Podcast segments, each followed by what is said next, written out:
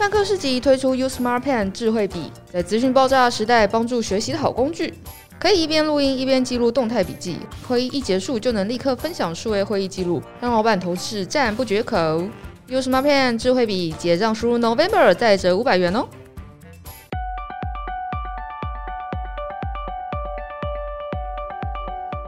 Hello，大家好，欢迎来到范范范科学，让你爱爱爱科学。我是 Y 编，我是博彦。耶，今天声音非常磁性的是博彦，然后跟博彦认识很久了，但居然第一次要他来上 Podcast，后来发觉哦，很多题目其实他都非常适合。但我们今天要讲的呢，是我们之前搞笑诺贝尔奖的活动的票选的，呃，算是前两高票的其中一个研究，在讲就是猫咪的二十种叫声的相关研究，这样。所以我们今天要来，嗯、呃，我们加编导写了一个很羞耻的桥段。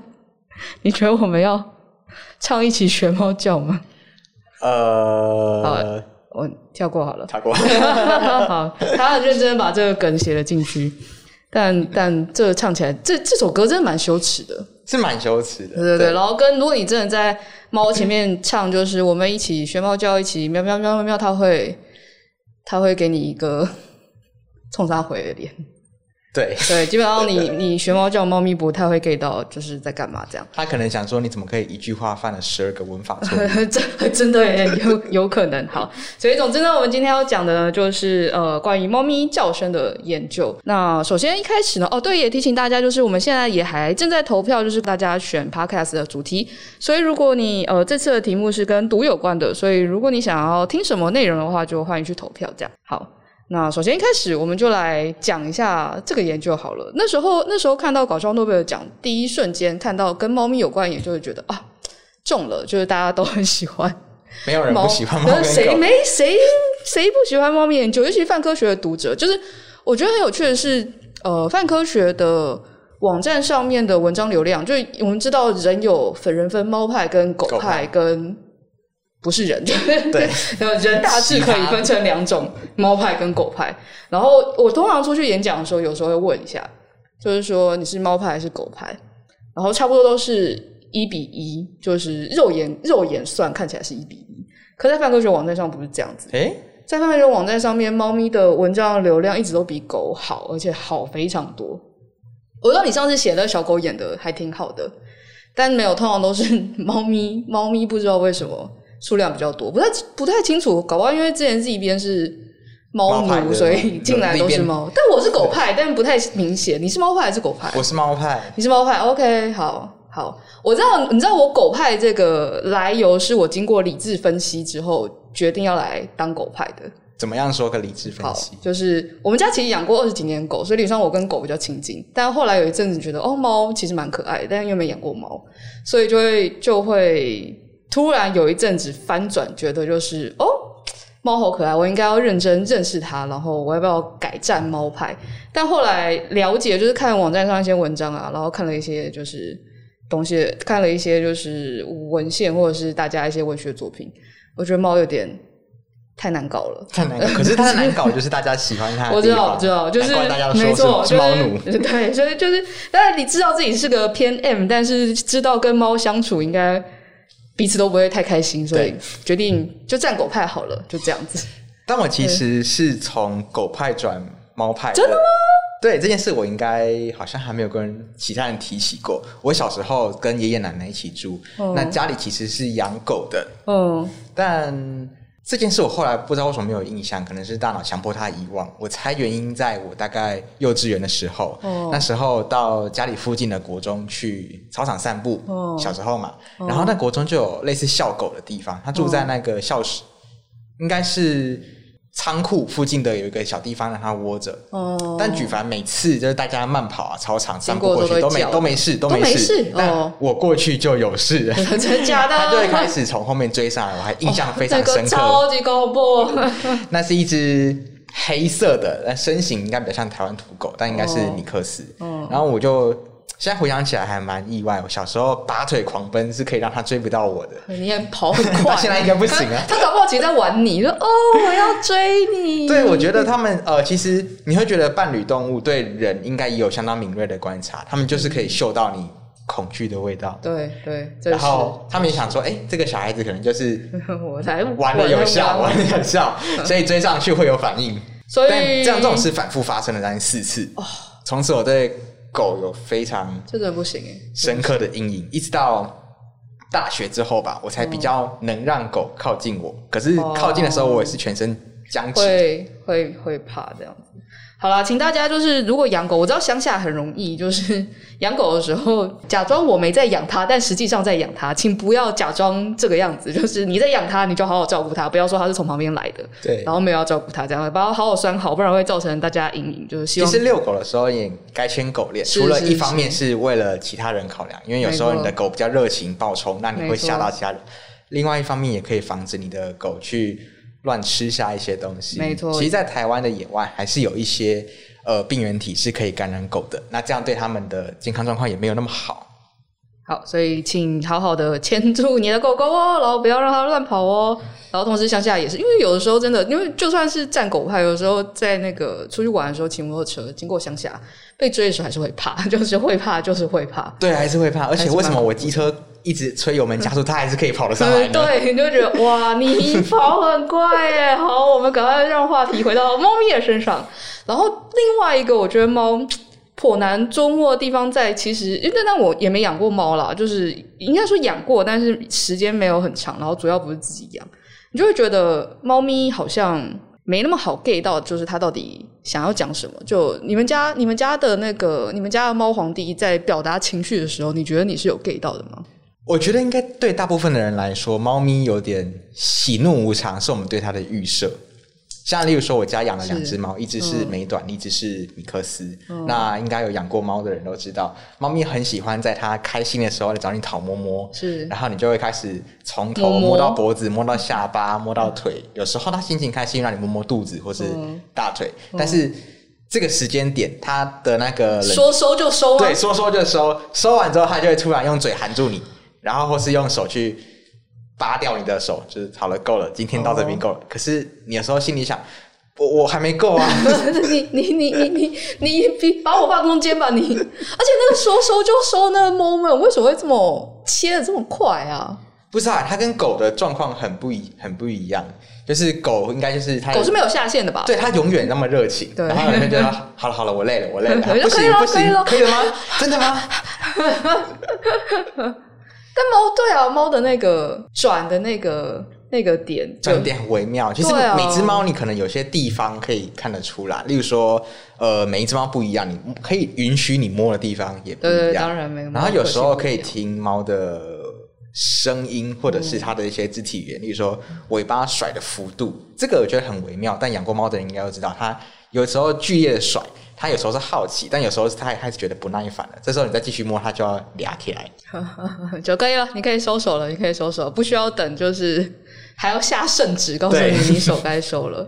所以其实这次的研究就蛮有趣的，他们呃研究了猫咪的二十种叫声，然后这个瑞典语音学家他呃觉得就是坊间的一些书啊或是文章对于猫叫声的研究跟取样都很。他觉得资料量不够，所以他自己录了，就是四十只猫，总共七百八八十次左右的猫叫声，然后并且用语音学的方法去进行分析，然后然后往下就是，诶，我们应该先讲讲什么是语音学。那语音学这个方法真的能够用来分析就是猫咪猫咪的声音吗？因为我们想象语音学其实做的有点像是呃语言学的其中一个下属分支，然后它会分析一些，比如说虽然语言不同，但是每个语言里面，比如说母音、子音啊、音调啊、它的音质啊、发音啊、长度跟旋律各自是不一样的，然后中间有些沟通跟有些不同的地方。那猫咪的叫声可以用刚刚我们讲的语音学方法去做分析吗？嗯，其实我对猫咪的语音学其实没有那么熟悉，但对人类的，我相信很多人都不熟悉。但对人类的语音学来说，语音学其实就是研究人类怎么发声的学问。嗯，比如说在你的头部这个地方可以发声的器官或者组织远比你想象来的多。没错，比如说你的鼻子有鼻腔嘛，嗯，嘴巴有口腔。那其实你在讲话的时候，如果你仔细去听你在讲话的时候的声音。或者是你去观察你舌头的动作，你会发现在讲话的字跟字的时候，你的舌头其实不断的在你口腔变换位置。比如说，有时候发音的时候，你的嘴唇会张会闭；有时候你的舌头是抵在你的上颚上，或者是它其实就只是没有抵住任何东西，单纯放在口腔。也有的时候，你的舌头会抵在你的牙牙齿牙龈后方。来发这样的声音，聊着就变成往下很难讲话。讲我舌头不知该如何安放。对，如果你如果刻意去注意的话，你会发现，哎，好像我不会用我的舌头了。讲讲话的时候可以注意一下你的舌头在哪里，这样。对，嗯，比如说你可以呃用一个简单的例子来来测试你什么是就是发声的位置会造成你的音可能有些微的差距，但是完全不一样。例如说，你用手塞住你的耳朵，这样可以强化你听到自己的声音。你发 S 的。这个声音跟你发自己的嗯、这个声音，哦、你去发现他们的嘴巴嘴型其实很像，或是你发 t 跟 d，t、嗯、t 跟 d，哦，你会发现你的舌头在碰不同的地方。哦，真的。对，然后你发出的声音也不太一样，这就是语音学家他们想要分析的事情，包含你的高频、你的低频、你的色音、差音，就变成说你送气的长或短，或是你的气在口腔有没有停一下再出去。这些变化，因为人类是由这些最基本的声音来组成，你后面要要构成词，要构成字，要构成文法，要讲这句话的意思。所以类似的方法，也许我们对猫咪发声口腔的解剖学没有那么熟，但你可以想象，透过这个方式，我们可以透过分分析猫咪的声音，包含它高频低频用了多少啊，它哪里的地方语气比较重啊，来分析这句话它可能在讲什么意思。了解。那在你当初看这个研究的时候，你有没有觉得有什么特别有趣的地方，或是他在分析的一些声音，你也就是心有戚戚焉这样子？我可能比较讶异的是，猫咪有这么多种声音。因为虽然我自己养猫，但是猫本身其实很看个体，就是猫并不是一个其实蛮安静的，对不对？对，它不是一个特别爱叫的东西。所以有时候如果你仔细观察家里的猫，它可能就固定讲两三种声音。尤其如果你的家是一个很稳定的环境。哎、欸，他们很聪明，就是如果是因为我们家在我离开老家去外县市读书之后嘛，嗯、家里的猫其实固定就是妈妈在喂，嗯，所以你也看到大概固定时间到，比如说晚上六点，嗯、或者说早上四五点，他们就会去找我妈去蹭，嗯、然后发出一些很嗨、很咕噜的声音。加崩我加崩我，我加崩啊，加崩啊，加崩啊。然后看到我回去，他们就。呃，顶多只有进门的时候放饭那样打个招呼，然后就不讲话。嘿，你等来啊！又或是你摸的时候麦克风。哎，但但有时候你猫或狗跟跟你生气的时候，你还会想要，好啦，再多弄你一下，它就会咬你的啊！被咬被咬了，狗比较不会。这就是为什么我理智上站狗派。对。有没有什么声音？我们要不要特别放出来给大家听听？先听最疗愈的呼噜声好了。好啊，说到呼噜声，我其实没有很 get 到猫咪的呼噜呼噜呼噜声会在应该会在什么时候发出这个呼噜声？哎，来放个呼噜声给大家听。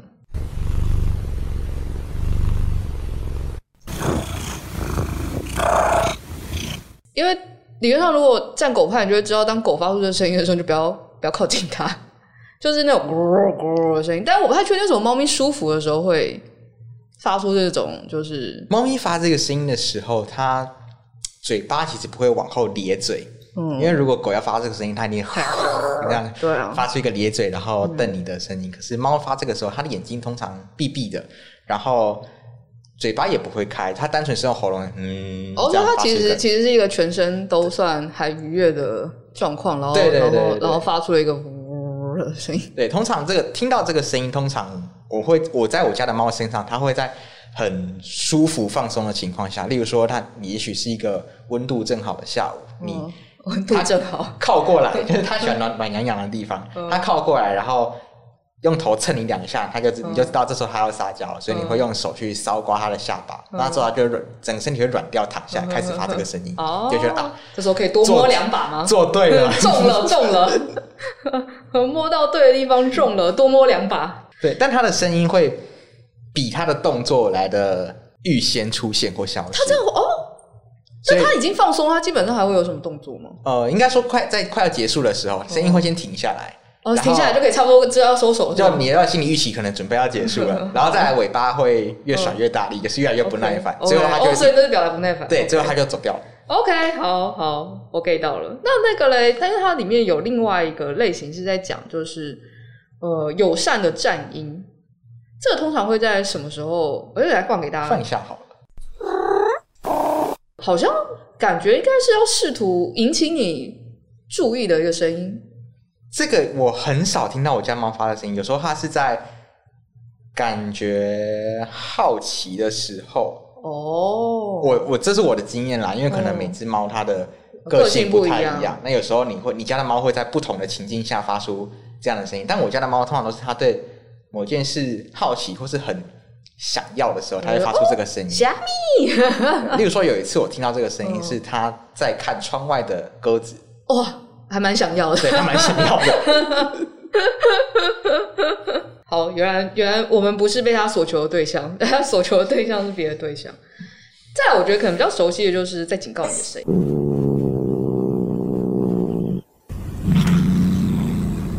好，老实说，对于不养猫的来说，它如果面无表情发出这个声音跟呼噜声，我觉得它基本上是很消静的，应该完全不一样吧？那个那个那个呼噜声，然后你就猜哪里？呼噜声是不是？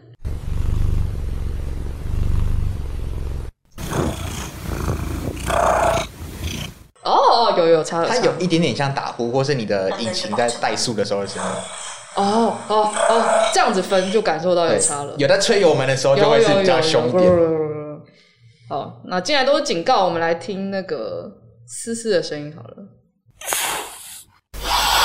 这个如果你家的猫遇到很陌生的东西，它突然吓到炸毛的时候，嗯、然后它有时候会发出这个威胁的声音。哦，对，但如果你家的猫已经养好一阵子了，稳定了，通常这种警告声就很少很少出现。那你家的猫皇还会有什么有趣的声音吗？其实大体上我还不知道我家的猫可以发出这篇影就讲到的它有所有声音，对不对？因为他讲的是什么？很让我惊讶，咕噜声啊，然后会喋喋不休、战音、喃喃、呻吟、嘶嘶声跟咆哮声。我我狗其实。狗的声音蛮多的，所以你就会听得懂。就是狗有的时候真的会，呃，怎么说？就是发出了那个各式各样的声音，就会你就会比较意识到它发的声音。欸、然后有一次，因为我们家的狗大部分是我爸在养，然后有一次我爸住院住一个月，然后就变成是因为住院，我也要跟我妈轮流住在医院嘛，所以等于是我可能每天会找时间回家，然后喂它吃东西，但就变成散步就会比较少一点，然后就完全感受到它踏踏到就是一踏到家门。那个狗就开始在吠粮，他说：“你们都去哪里了？为什么不在家？我知道你有给我吃东西，但我要出去玩。爸爸呢？爸爸呢？爸爸在哪里？”然后你就看到你吃掉放了之后，他会边吃然后边转头跟你讲说：“你们为什么这样子对我？我做错了什么事吗？”然后就。哇，你的技能已经点到可以转移开，就是就是狗的狗的狗的喋喋不休是如此喋喋不休，我就没有办法想象猫到底要怎么喋喋不休，就是它到底到底是要谁量什么事情？猫其实不太听到这种碎念的声音，因为猫本的本性通常就是不太不太，不太理你，嗯，它不是其实没有那么在意你，它跟你的相处其实比较像室友，室友啊，对，对像室友，所以你不会很少听到室友对你碎念。对，但我很难想象，就是听出狗声音的不同。我觉得这就是狗派跟猫派之间的鸿沟。哦，就像你刚刚说，猫的声音听起来都一样。就对我来说，狗的肢体语言或是声音听起来都很像。所以我跟朋友出去走走的时候，看到狗，我一概假设它要攻击我。没有，就是小时候的阴影。他说没有啊，你看这个尾巴跟它这个动作，它要跟你玩啊。我说它不是叫声在凶我吗？这个真的是认真感受到有相处真的有差。有些东西可能微妙啦，就是。可能不只有声音，还包含你看到它的时候，它的、它的、它的一些动作，那真的是要靠相处才会才会有感觉。然后每只狗跟每只猫的状况又有点都不太一样，这样子。其实看到这个研究的时候，马上想到去年大概十月，Amazon 的前工程师，他只要是负责 Alex 这这个人工语音的项目，嗯、那他之后做了一款 App 叫做 MewTalk，在台湾的哎中文版的名称是那个喵说。嗯，那它这里面其实有建了十三个短句来对应他听到的喵声。在这个 app 上，你可以拿，就是打开之后，你可以按按键，它会开始录音。录音它会录它收到的猫的声音，然后告诉你这句话是什么意思。例如说，它可能正在讲说“关注我，关注我”，或者是 “看我，看我，看我，看我”，或是或是走开，或者是我不舒服这样子。那其实呃，这个研究它目前我觉得。人类还没办法这么精确的破译猫在讲什么。你看，嗯、呃，以搞笑诺贝尔奖这个研究来说，嗯、它也只不过是把猫的声音分成大概四个向度，它四种心理状态：感到不满、感到压力，其实就是正向的心理或是负向的心理。嗯、那他研究是怎么做的？他是分析猫的声音之后，他还要去对这个饲主在跟猫讲话的时候的情境是什么？他们有请饲主带了一个。摄影机在头上，以便以第一人称的视角来看猫现在正在干嘛。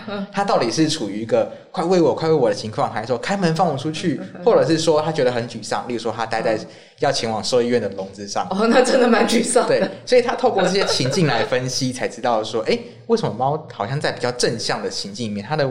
语调是越来越上扬的，他叫完这一声就可能就是以比较高高扬的声音结尾。可是，在例如说我感到压力、感到焦虑的时候，他的或是有冲突的时候，他的语调是往下降的。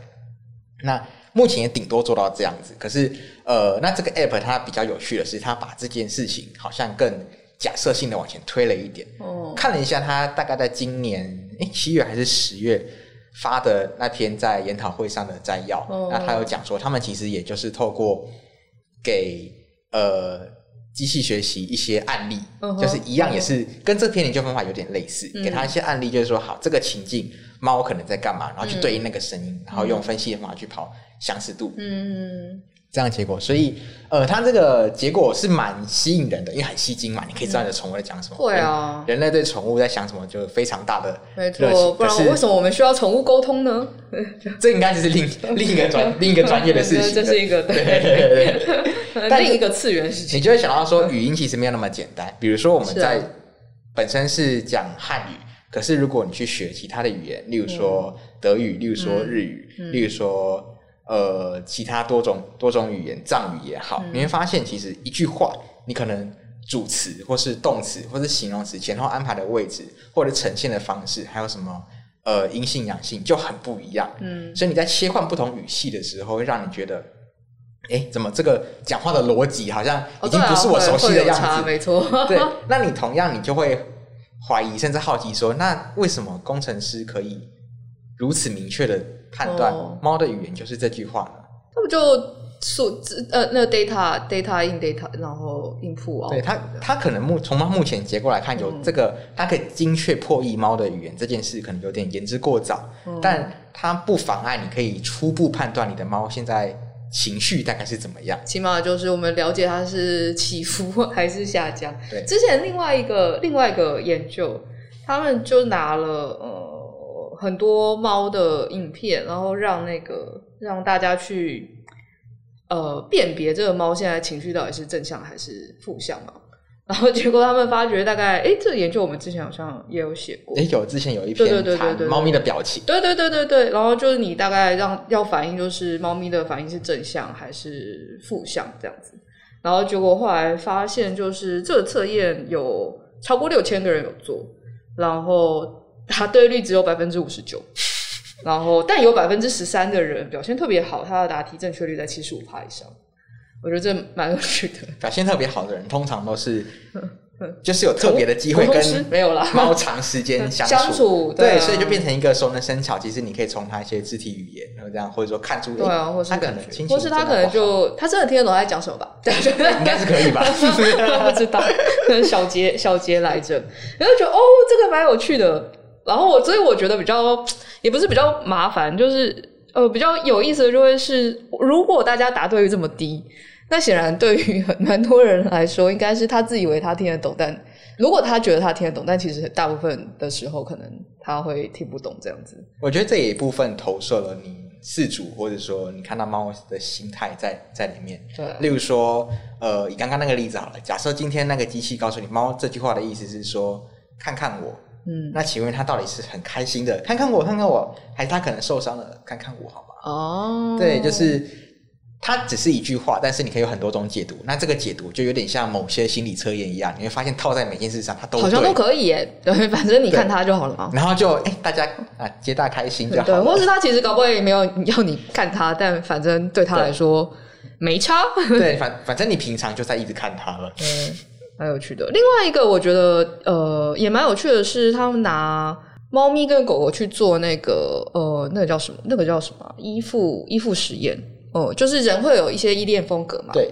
然后我们可以把它很简单的分成呃几个类型，比如说它是焦虑的，然后它是它是安全依附的，然后或是它是逃避依附的。呃，那呃，当然套在人身上，就是以前他们拿婴儿做实验，就会是呃婴儿在那里，然后家长离开嘛，然后看婴儿的反应，所以他们也拿相近的实验去测呃猫咪跟狗狗。然后去感受，就是比如说你把猫放在这边，然后你离开房间两分钟，然后你再回来，你的猫、你的你的宠物是很自然的又跟你玩在一起，还是它会刻意疏远你，然后或者是一直黏着你，然后不让你不让你离开这样子。哦、那通常安全呃依恋就会是你离开或你不在，它反正它很安全嘛，它就预期你会再回来。那后面两个相对来说就是比较不安全的。他们做了三十八只成猫，然后五十九只狗狗，五十九只狗狗，对，然后发现就是呃百分之六十五点八的猫被分在安全依附，三十四点二是是不安全依附的，嗯，然后他们觉得这个比例跟人蛮近的。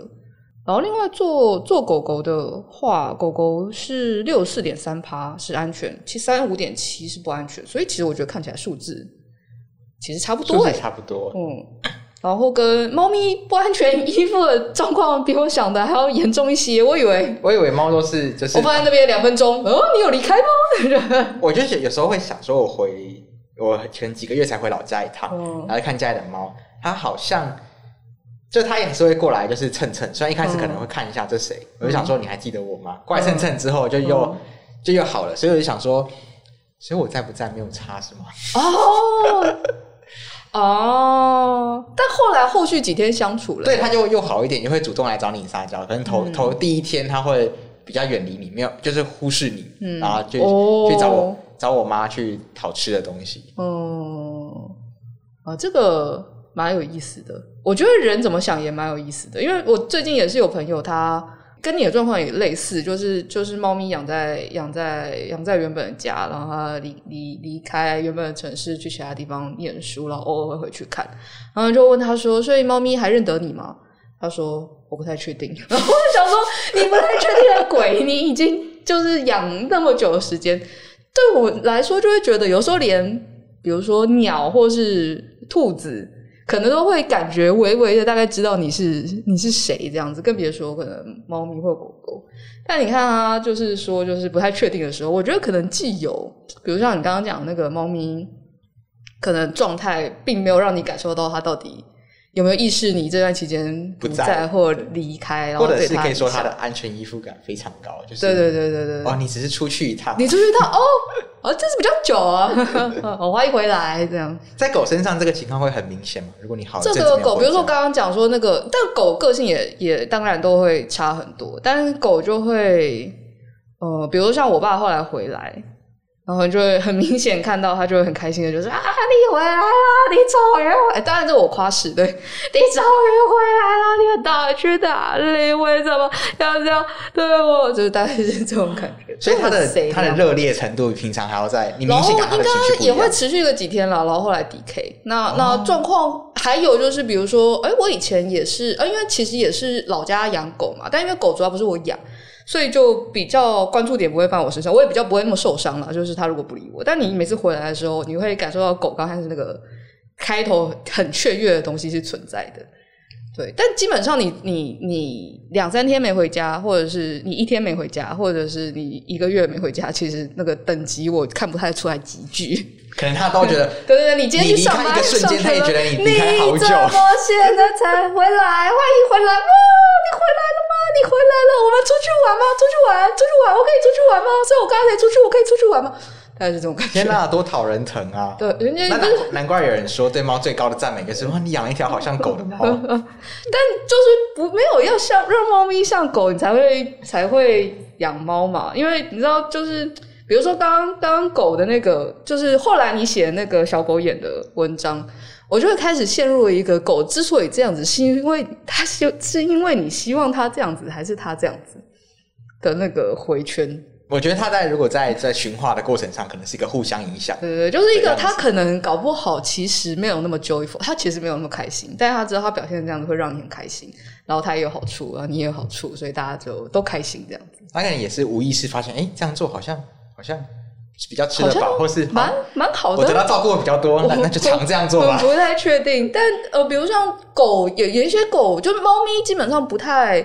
熟的猫咪就认真都不会太靠近你，只有一些非常我觉得少数的猫才会。猫猫咪好像其实平常戒心非常重，嗯，大部分的你说去接猫也好，或者是去朋友家的宠物猫也好，他们戒心都比较重。可是狗大概就是你跟它招一下手，对对对，就就就是这个意思，就是猫咪基本上，但我这这是我有我有困惑的事情，就是听起来是猫咪你要跟它有一段的相处，它对你比较安心，或它所处的环境它是安心的。它才会愿意让你摸摸这样子。对，它是一个对环境陌生一旦很高，它就警戒性很强的。但但就算相处了一阵子，还是会有那种我不太确定，就是你到底知不知道我就是有没有离开那个那个感觉很微妙，就是他既需要安全，但他又习惯这件事情之后，他又好像没有相处一阵子之后，我觉得他是对那个环境习惯了。你可以长时间相处的猫，大部分都第一个就是居家养的嘛。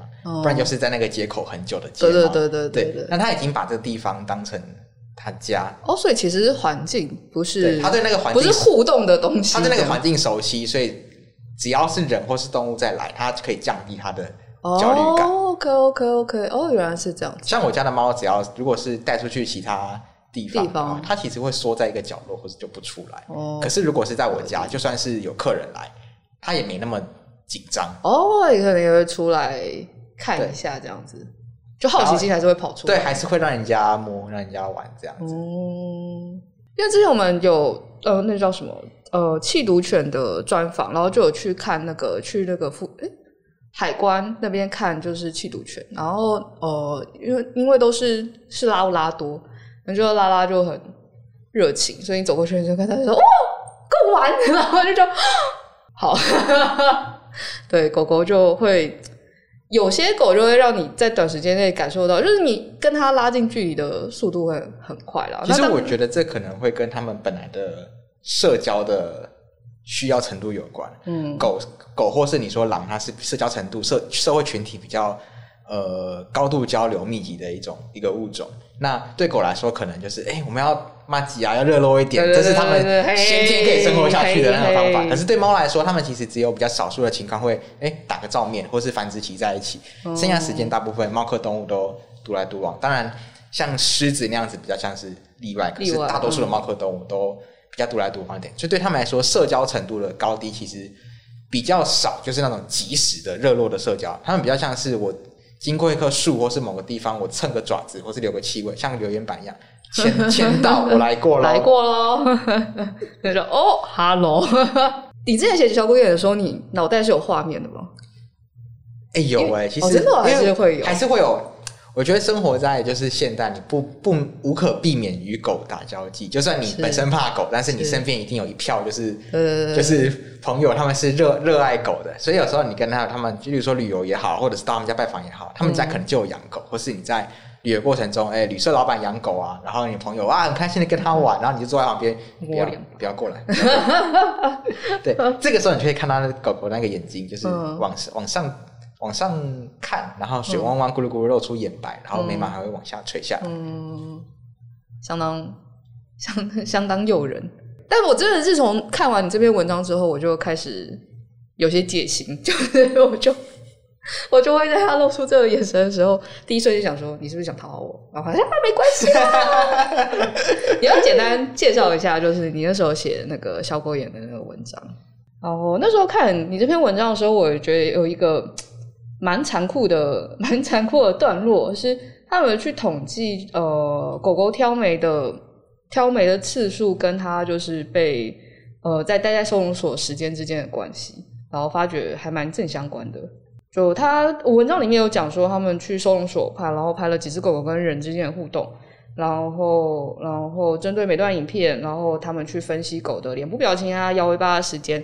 跟在笼中靠近眼前人类的时间长短，然后跟最终这个狗狗呃在被领养之前在收容所待了多久？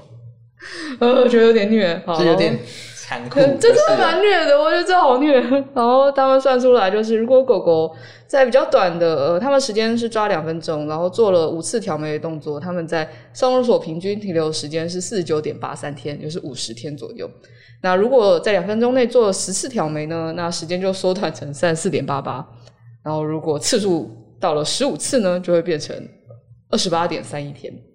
对，所以显然在那短短的接触当中，这个这个这个动作，那个小狗眼的动作，会让大家觉得我想要赶快把它带回家。对，它其实其实这个研究就是呃找到了人跟狗互动之间，可能一些人本来没有注意到的关联性。就呃应该说，我们过去认为说，如果你问一个养狗的人，或者是说呃去问一个不一定养狗的人啊，你就问他说，哎，什么样的狗的肢体语言？对你来说，你可以判断这只狗是友善的。那有些人定义说摇尾巴，或者说他很开心的往往前扑。其实还是你，你有什么就是对狗什么样的肢体症状，对你来说它是狗，这只狗它好像是要找你玩，然后它很友善。我，我觉得蛮明显的，的确是摇尾巴。而且因为我们家有养过，我们家养过非常多种狗，就是我爸养狗期间养养了好多好多狗，然后你就还会看到有些狗是，比如说有些狗是会出生就会剪尾的嘛。对对对，你会看到它剪尾之后，它还是会用力的屁股很用力的摇，让你感受到它是很 很兴很兴奋的。我觉得扑扑上来这件事情会在你跟它有一些相对应的行为之后，它可能才会扑上来。但我后来比如说像认识像你这种可能会比较怕狗的人，会知道那对于怕狗的人来说，并不是一个太快乐的，不是一个太快乐的行为。对对对对对对对，然后。但我们家狗，就是我们家曾经养过比较久的一只狗，它有一个蛮有趣的，就是它基本上喜欢人，但它特别讨厌就是幼稚园到小学阶段的小朋友，所以它只要看到，我猜它可能大家看到那个身高左右小朋友，它就会回避，它就、呃，然后那个阶段小朋友特别喜欢撩狗，就是用一些如果爸爸可能比较没有教怎么跟动物互动的话。可能我觉得可能是这样子负负负回馈来的。对，我觉得其实跟动物互动是需要教的。对对，是需要。呃，学龄前或者是这些小朋友，他们跟狗的互动，其实往往就是跟猫也是啊，跟猫也是，跟猫也是。但猫可能你抓不到，就是你可能就会直接逃走，会跑这样子。他们可能就是去拥抱，或者是，可是那个力度对猫狗来说，可能就是不是一个很舒服的动作，或者是高频的尖叫。对对对，对猫跟狗这种听力比人还好的情况，那个。分贝的放大是比较恐怖，或是他们喜欢也喜欢跺脚，你不太确定。就是我们家狗很常碰到，就是因为这个附近有公园嘛，在公园遛的时候，有些小朋友喜欢跺脚，你就能够理解。对于没有被教过的小朋友来说，他会先用试探的方式去尝试理解他眼前的东西。但对于动物来说，这可能也不是一个。太愉快的，太愉快的经验，不是一个太愉快的。对对，那个狗就会有个负向回馈。但但我们家那只狗是，如果它平常快乐的时候，你会看它摇摇屁股，摇到就是摇到那个，你就会一直算那个轴心，然后这样突突突突突突突。对对，因为它没有尾巴，所以它很用力的用这种方式表达它很开心了，开始滚啊，然后蹭啊。对啊，但这篇研究它很特别的就是挑眉。对对，他发现说，哎，其实狗摇尾巴这件事摇的。多大力或者是怎么样，其实跟狗离开收容所就的机会没有什么关系，反而发他们发现最特别的是狗的脸部表情跟它待在收容所时间的长短才有关系。所以其实我们可能过去我们以为我们很关注牙尾巴这个指标，对啊，但其实我们发现我们在看的是它的眼神。对啊，这是这是真的是，直到下次碰到狗的时候，可能很不对，看到狗也可能也不是那，你要在你要在你的头上放一个录像机。然后看好多只狗，然后为他们评分，然后评完分之后再回过头来去看你的录像机里面狗的表情，可能才会比较准这样子。那我觉得另外一个蛮好蛮好笑的事情是是月月，就是月月是不是没有没有那个小狗眼的？没有，它没有它的那个内侧提眼角肌，就是它的眼睛比较不会做出这种很明显的就是挑眉的动作。但大家还是蛮喜欢月月的，然后然后。里面有说，就是可能是因为哈士奇是比较古老的犬种，但其实我们大概知道，就是诶，狗就是它是狗，它是一坨已经出来的，没有说哪种狗种跟呃是比较古老，然后或是是比较新一点的。我觉得这同时也破解另外一个迷思，是我们有的时候常常会讲说，就是哦，狗是狼演化而来的，但其实是不能不能这样说。对它这个呃这个例子，其实如果你直接把它当成狗是狼演化而来的，就会变得比较像说，哎，那你人是不是从猿猿猴演化而来？呃，对，其实 对，它其实概念并并不是像这样子的，并不是说你今天路边看到一只黑猩猩，然后它放了十万年之后就变成人，其实没有。呃，它比较像是我们我们比较像是好以人跟猿来说，比较像是人类跟在演化的很早以前，我们就跟猿猴分道扬镳，各自走了一条路，走到今天。所以你不会说，并不是他的那条路走着走着走着就变成我这条路，而是我们各自走了不一样的路。那对狗跟狼是其实同样的道理。狗跟狼他们在远古远古的时候有一个共同的祖先，那这只祖先也是一样有两两群或者是重复发生过，他们分道扬镳了。一只也许一只也许这这个。分出来的旁支，他们对人类更加友善，嗯，然后跟人的互动也更强，对人的攻击性比较低，那比较能够它的消化道比较能够适应人类的饮食，所以跟人越走越近，那它就逐渐被驯化变成狗。那另外一只，他们就保持了他们的对人类的戒心，然后狩猎的习惯，这样子，他们就继续维持成狼。所以他们并不是说狼人类带了一头狼回来，然后养着养着就变成十万年就变成一只狗，就变成一只月月。对，其实没有，他们月月就变成了狗，分开了两只，对。但我觉得月月会是一个有点回不去的状况，就是你看到你看到月月，然后看到大家开始讲他月月之后，你从此之后看到哈士奇，你就会一直想到更多，真是蛮好笑的。我们会发现，搞笑诺贝尔奖历年得奖研究，其实猫狗的主题占了蛮多的。那上集我们介绍了，就是今年的得奖的猫语，那还有博彦他补充了他自己写的小狗眼的研究。那我们下集就来看看还有没有更多奇怪的阿猫阿狗的研究吧。那就各位听众记得持续锁定范范范科学，让你爱爱科学哦。我们下次见，拜拜。